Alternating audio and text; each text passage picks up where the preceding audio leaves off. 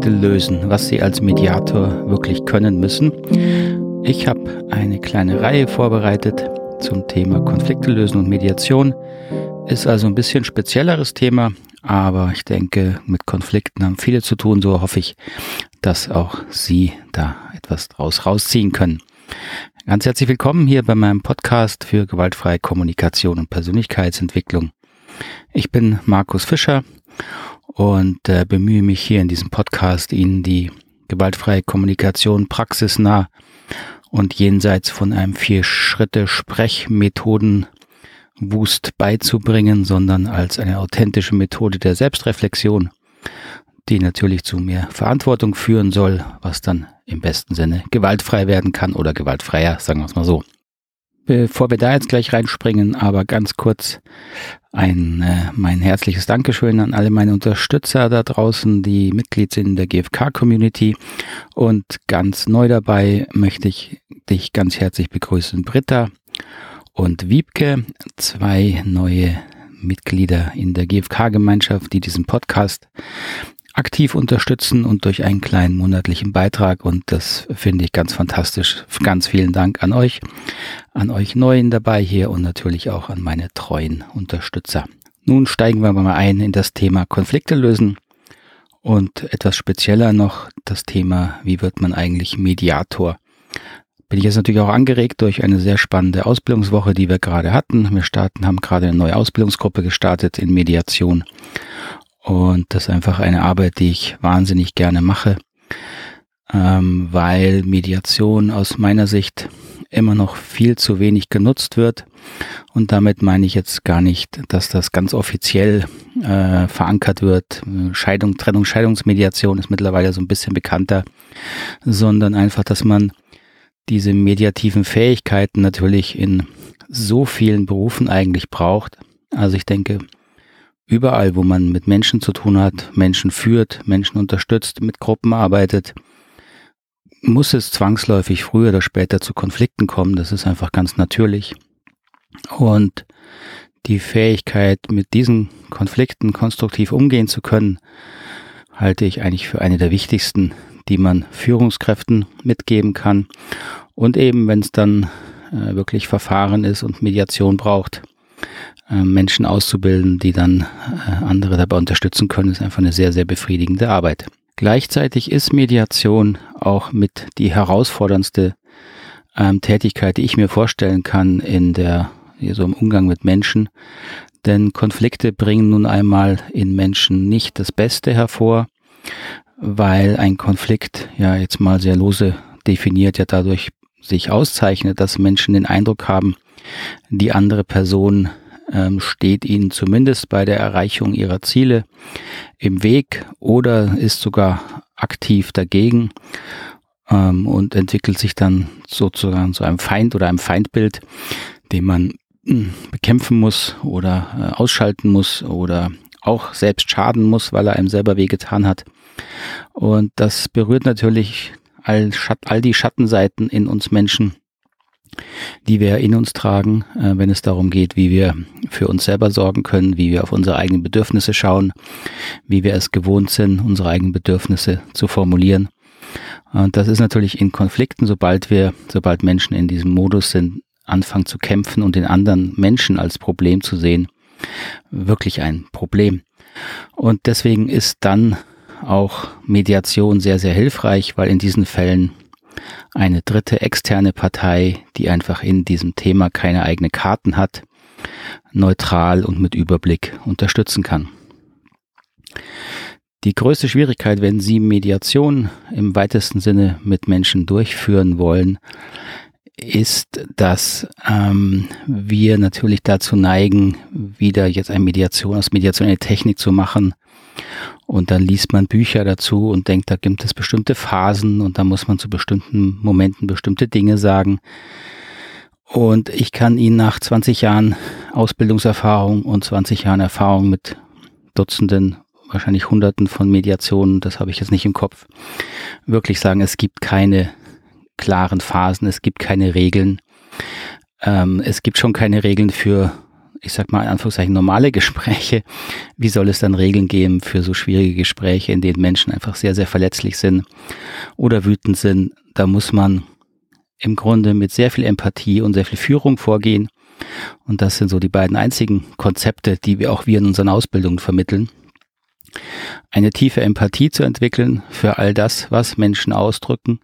Und mit Empathie meinen wir nicht nur jetzt Gefühle verstehen, sondern Menschen dabei zu unterstützen, die Ursachen ihrer Gefühle in sich wieder zu entdecken, damit sie damit Verantwortung übernehmen können. Denn die Gefühle sind natürlich das Schwierigste im Konflikt. Wenn jemand wütend ist, den anderen als Feind sieht, sich verschließt, verletzt ist, ähm, da dann wieder die Verantwortung hereinzubringen, dass Menschen sich ihre Gefühle selber machen, ist absolut zentral und notwendig für die Klärung von Konflikten.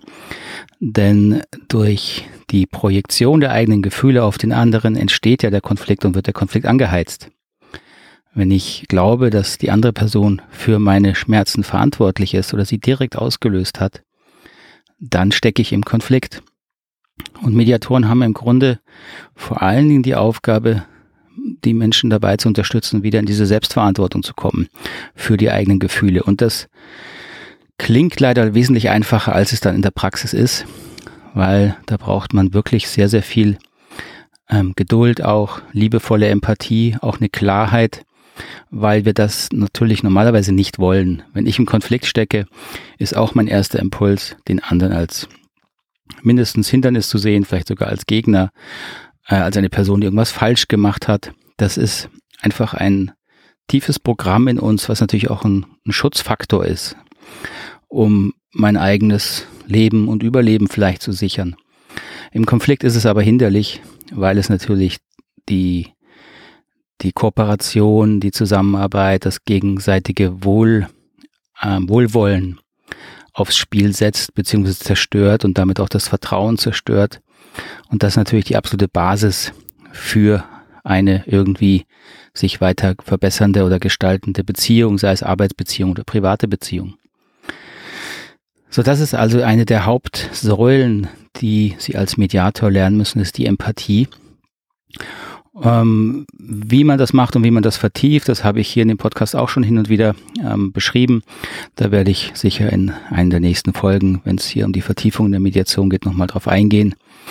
Aber Empathie zu lernen, und zwar schnell zu lernen und präzise zu lernen in der Mediation, ist zentral wichtig, weil Klienten in der Mediation einfach im Stress sind, die sind ungeduldig, die fühlen sich da nicht wohl und wenn Klienten dann den Eindruck haben, dass auch der Mediator oder die Mediatorin einen nicht wirklich gut versteht, dann ähm, schadet das der Beratungsbeziehung und es schadet dem Vertrauen in den Prozess und das führt natürlich dann dazu, dass die Klienten dann im schlimmsten Falle abbrechen, im besten Falle so tun, als würden sie mitmachen. Und damit ist natürlich dann niemand geholfen. Also die Empathie als eine der wesentlichen Säulen ist zentral wichtig. Die zweite sehr, sehr wichtige Säule ist auch Führung. Und mit Führung meine ich jetzt nicht, dass ich natürlich genau weiß, wie die Lösung im Konflikt aussieht. Das weiß ich eigentlich überhaupt nicht und muss ich auch nicht wissen. Das müssen Sie auch als Mediator nicht wissen. Ähm, Sie müssen nicht wissen, wie genau sich das Problem definiert, welche Details da drin stecken. Das ist alles viel zu kompliziert und das ist auch nicht notwendig. Denn Sie müssen sich überlegen, wenn Klienten gut zusammenarbeiten, dann können Sie all diese Details gut zusammen klären. Aber plötzlich im Konflikt entsteht eben Misstrauen, dann sinkt die, die Kooperationsbereitschaft und plötzlich können, können Klienten also solche Details nicht mehr klären. Und was wir als Mediatoren jetzt eben wissen müssen oder dann lernen müssen, ist, dass es eben nicht an den Details liegt, also an der Sachebene. Konflikte entstehen natürlich häufig auf der Sachebene, haben da ihre, ihren Auslöser. Aber die Ursache für Konflikte liegt ganz woanders. Die Ursache liegt eben in den verletzten, vermeintlichen oder tatsächlich verletzten Bedürfnissen, die dann eben diese ganzen üblen und schwierigen Gefühle hervorrufen. Und das müssen Mediatoren lernen, dies zu unterscheiden. Und dann müssen sie eben lernen, Klienten, ich sage immer gern liebevoll, aber klar, in diese Verantwortung für die eigenen Bedürfnisse zu führen. Und das ist wirklich eine Führungsaufgabe, die man sich ähm, erarbeiten muss. Das Vertrauen, das Klienten einem da folgen, muss man sich in der Mediation erarbeiten.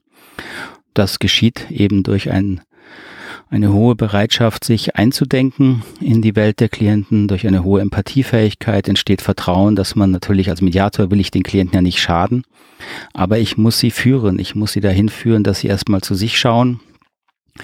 Und ich muss sie dann auch dahin führen, was es eben an Konfliktlösungs ähm, Prozessen braucht.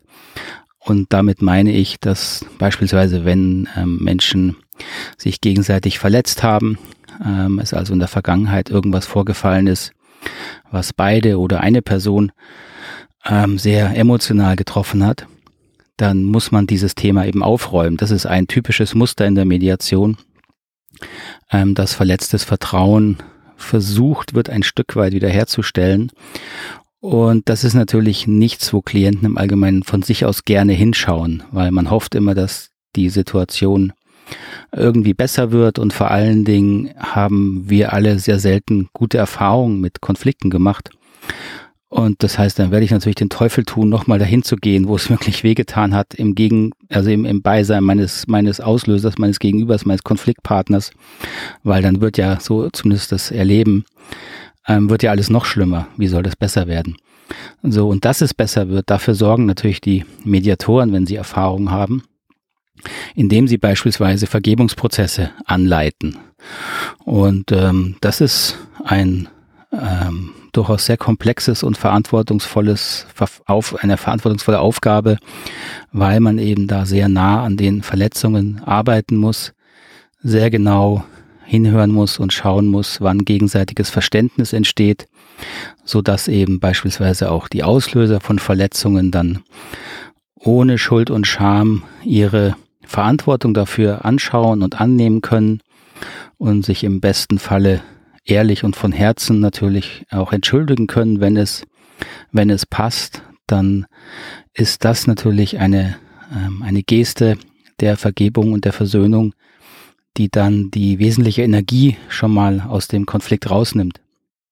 So, das ist also beispielsweise ein Bereich, in dem man dann führen muss. Da muss man die Klienten durch so einen Verständigungsprozess und Vergebungsprozess hindurch führen ähm, und sie dahin anleiten, eben die gegenseitige Empathie aufzubringen, das Verständnis aufzubringen, sich zuhören zu können und das ist natürlich sehr subtil und nicht einfach, weil man kann niemand dazu zwingen zuzuhören. Da muss man eben wieder mit Empathie schauen, was hindert den Klienten, sich gegenseitig zuzuhören. Das ist ein komplexer Prozess, da kann ich gerne nochmal einen eigenen Podcast zu machen, wenn es um das Thema Vergebungsprozesse geht. Und in der Mediation braucht man eben sehr viel Geduld. Das ist sicher auch was, was man lernen muss als Mediator, denn man kann da seine Fähigkeiten, seine Bewusstheit nur anbieten, aber man kann Klienten nicht dazu zwingen. Und das halte ich auch überhaupt nicht für notwendig und schon gar nicht für angemessen. Das ist nicht die Haltung, aus der ich heraus Mediation mache. Ähm, denn meine Haltung ist, ich tue natürlich mein Bestes, um die Klienten zu unterstützen. Aber ich habe einfach die Erfahrung gemacht, dass sich nicht alle, äh, nicht alle Konflikte lösen lassen.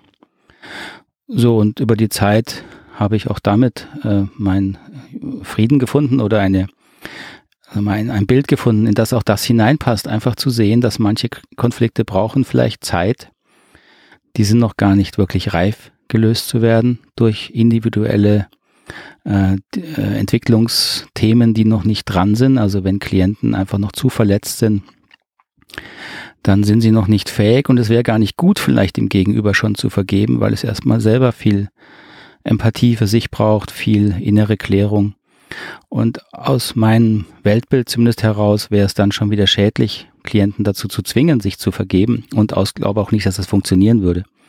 Also diese formalen Entschuldigungsprozesse, die ja in vielen Mediationsbüchern auch beschrieben werden, dass man Klienten dann quasi es in den Mund legt, sich zu entschuldigen. Davon halte ich gar nichts. Ähm, das ist nicht authentisch und ich glaube auch nicht, dass das dann dauerhaft ist. Das hält dann wahrscheinlich nur in der Mediation und nach zwei Wochen ist das wieder vergessen. Es muss schon ehrlich und gefühlt in den Klienten authentisch entstehen, damit überhaupt die Chance ist, dass da die Beziehung ein Stück weit heilen und sich verbessern kann. Und das ist sicher eben ein dritter Faktor, den Mediatoren lernen müssen. Es ist eine Geduld oder wir nennen es häufig auch eine Demut dem Menschen gegenüber und den Entwicklungsthemen, die Menschen mit sich bringen, gegenüber, dass wir dann natürlich alles tun, um zu helfen, aber auch ähm, sehr gut darin sind, Menschen in dem zu akzeptieren, wie sie wirklich sind.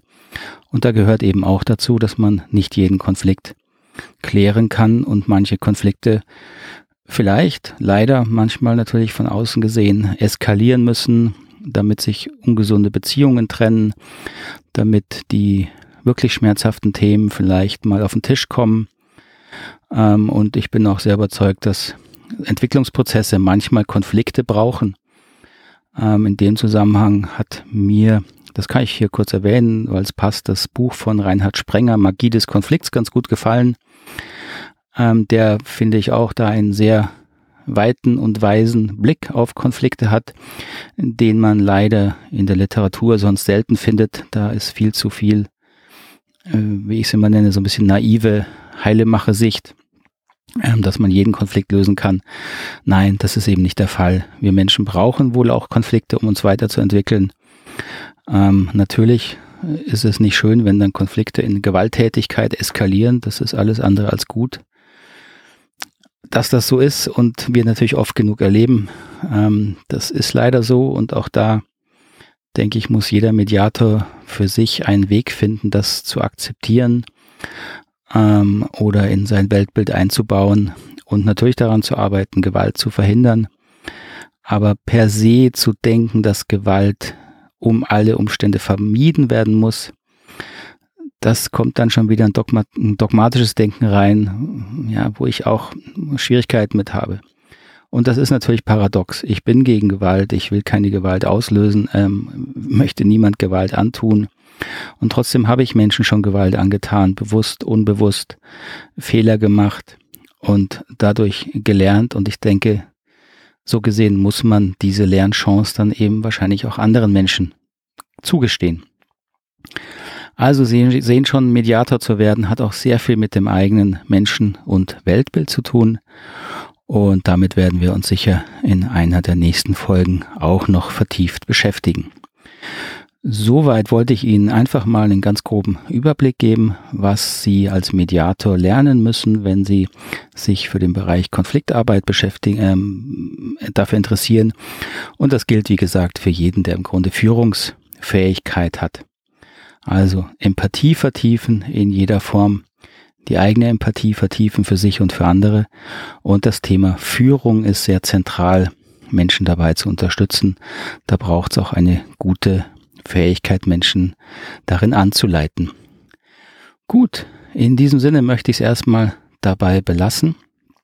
Ich würde mich freuen, von Ihnen zu hören, ob das Thema interessant ist, gerne Rückmeldungen ähm, natürlich gerne auch fragen, wenn Sie das interessiert und Sie dann noch bestimmte Themenbereiche in dem Bereich Konfliktarbeit, Mediation interessieren.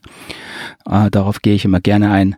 Ich habe ja dann auch so ein bisschen hier den Scheuka Scheuklappenblick auf meine Arbeit und weiß ja auch nicht immer genau, was dann in diesem Bereich nochmal von speziellem Interesse ist. Und dann würde ich mich freuen, wenn Sie meinen Podcast unterstützen, wenn er Ihnen hilft. Gerne über eine Bewertung in Ihrer Podcast-App, sei es auf Google, sei es auf Apple, oder früher iTunes oder wo man sie bewerten kann über die Rezensionen. Die lese ich alle. Ich kann da leider nicht drauf antworten. Freue ich mich immer sehr. Gerade kam auch eine sehr schöne Rezension nochmal.